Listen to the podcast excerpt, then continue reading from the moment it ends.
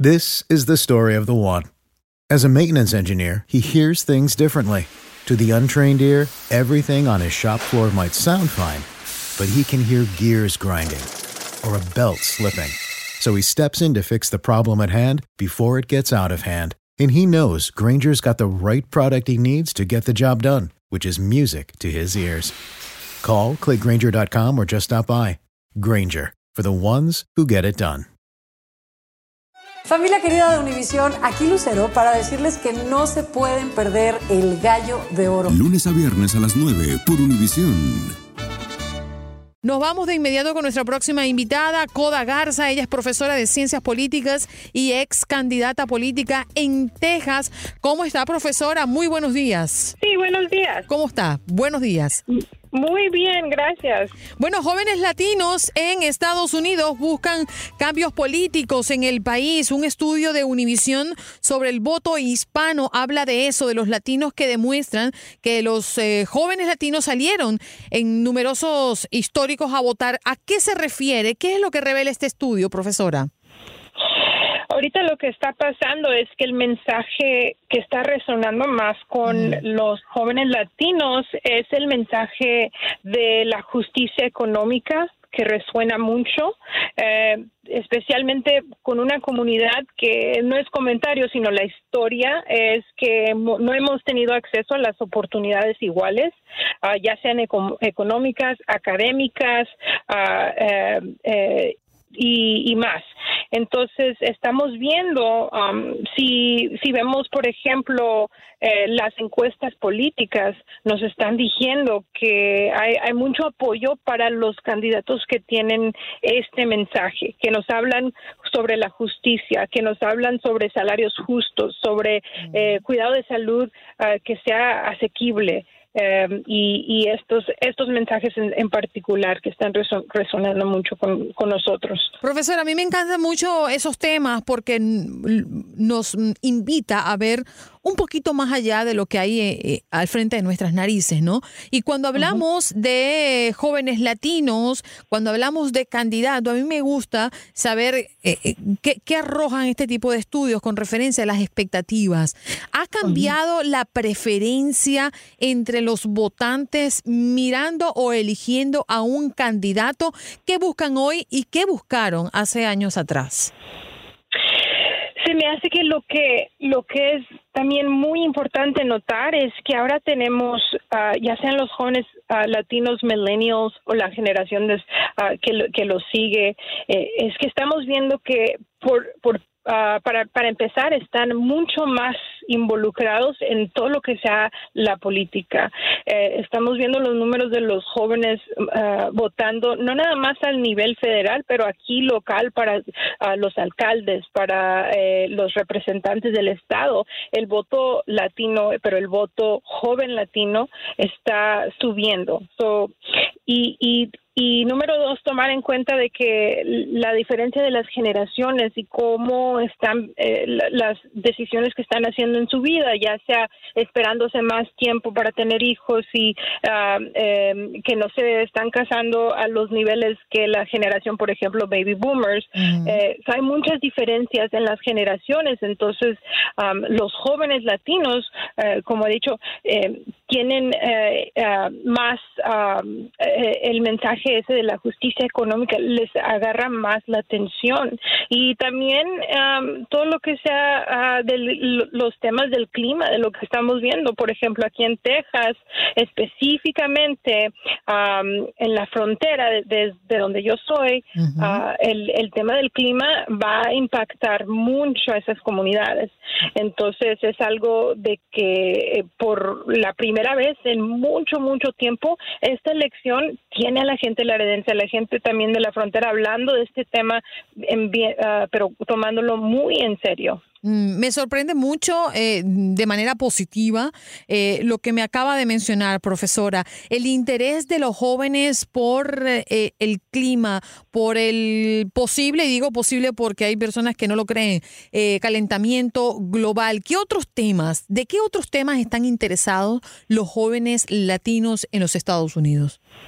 Sí, y también este la educación ah, en el colegio, ah, teniendo la oportunidad de ir al colegio, abriéndole esa oportunidad a los jóvenes eh, y, y, diciéndoles que no les va a costar, uh, no les va a costar para ir. Entonces, uh, teniendo teniendo eso en mente, yo veo que muchos, incluyendo estudiantes míos, esto es algo de que les agarra mucho la atención, pensar que la oportunidad de tener una educación se le debe de ofrecer a todo, no nada más el que pueda pagar.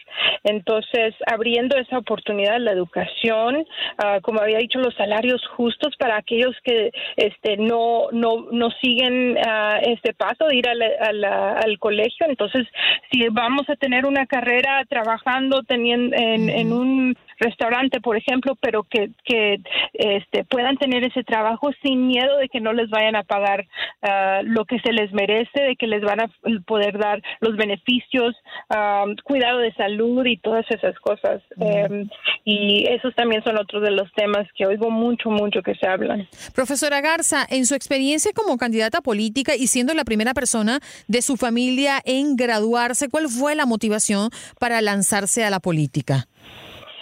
fue eh, bastantemente lo que me influenció fue eh, de, donde nací, cómo crecí, so, como mencioné en la frontera de Laredo, Texas, eh, a, a, menos de una milla del Río Grande, en una colonia eh, bien pobre, bien una comunidad bien ignorada, pero yo vi que mis papás me decían que tú, tu llave va a ser la educación, ve a la escuela, ve a la escuela, haz bien, vas a encontrar allí tu manera de salir de, de, de esto, porque hay oportunidades, además que uno tiene que, este, tiene que encontrarlas. Entonces, siempre con ese mensaje en mi mente yo seguí, seguí y cuando fui al colegio se me también abrió la mente más y decidí que yo tenía que hacer algo, siendo la única en mi familia que fue a la universidad eh, para, para asegurar que todos eh, esos niños que se quedaron en la colonia también uh, tengan las oportunidades que yo pude encontrar, pero en veces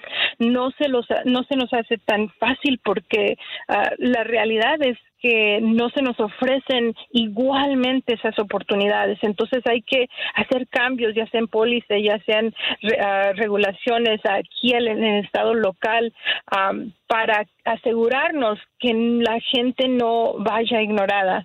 Entonces, esa fue mucha de la motivación porque yo decidí correr uh, para representante del Estado. Así es. Hay datos bien interesantes en este informe que revela que el número de votantes hispanos tendrá un nuevo récord en las elecciones uh -huh. del 2020. Se prevé que sufraguen más de 29 millones de personas. También hay una representación histórica de 42 miembros de la comunidad latina en el Congreso. Profesora, los millennials cada vez más se postulan a cargos públicos. Expertos aseguran que todo se trata de un resurgir político. ¿Usted qué piensa? Oh, uh, definitivamente, sí. Eh, las proyecciones nos dicen que uh, el, el, electorado en el año 2020 se va, uh, vamos a tener 32 millones votadores latinos.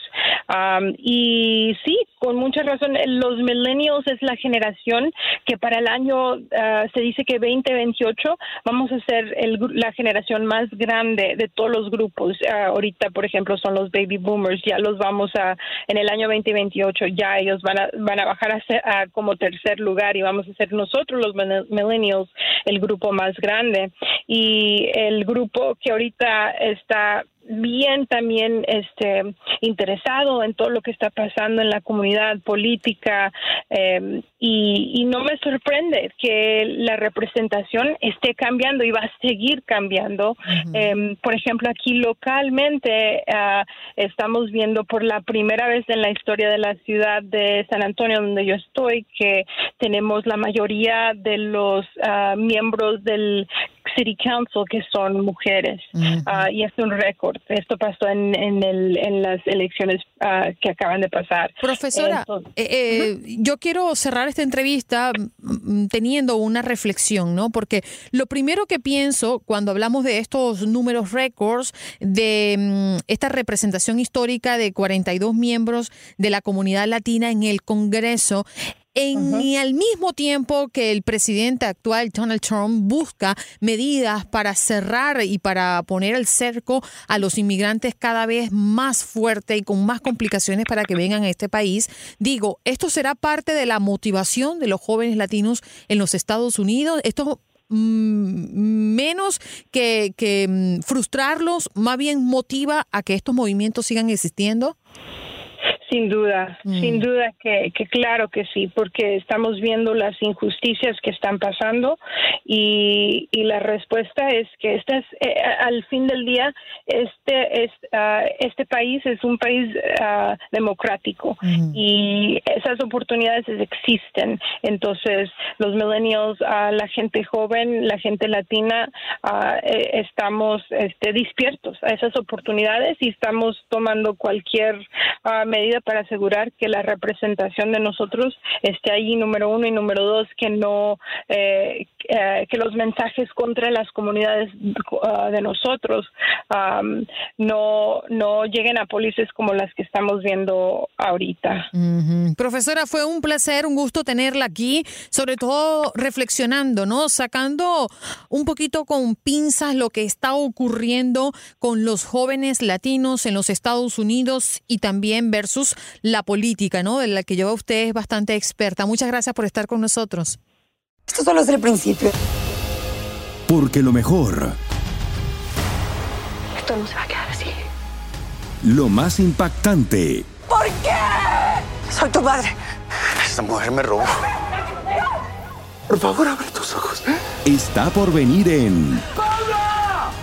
¿Entendiste? Tu vida es mi vida de lunes a viernes a las 8 por Univisión. Y eso sí que amerita un brindis, ¿no crees?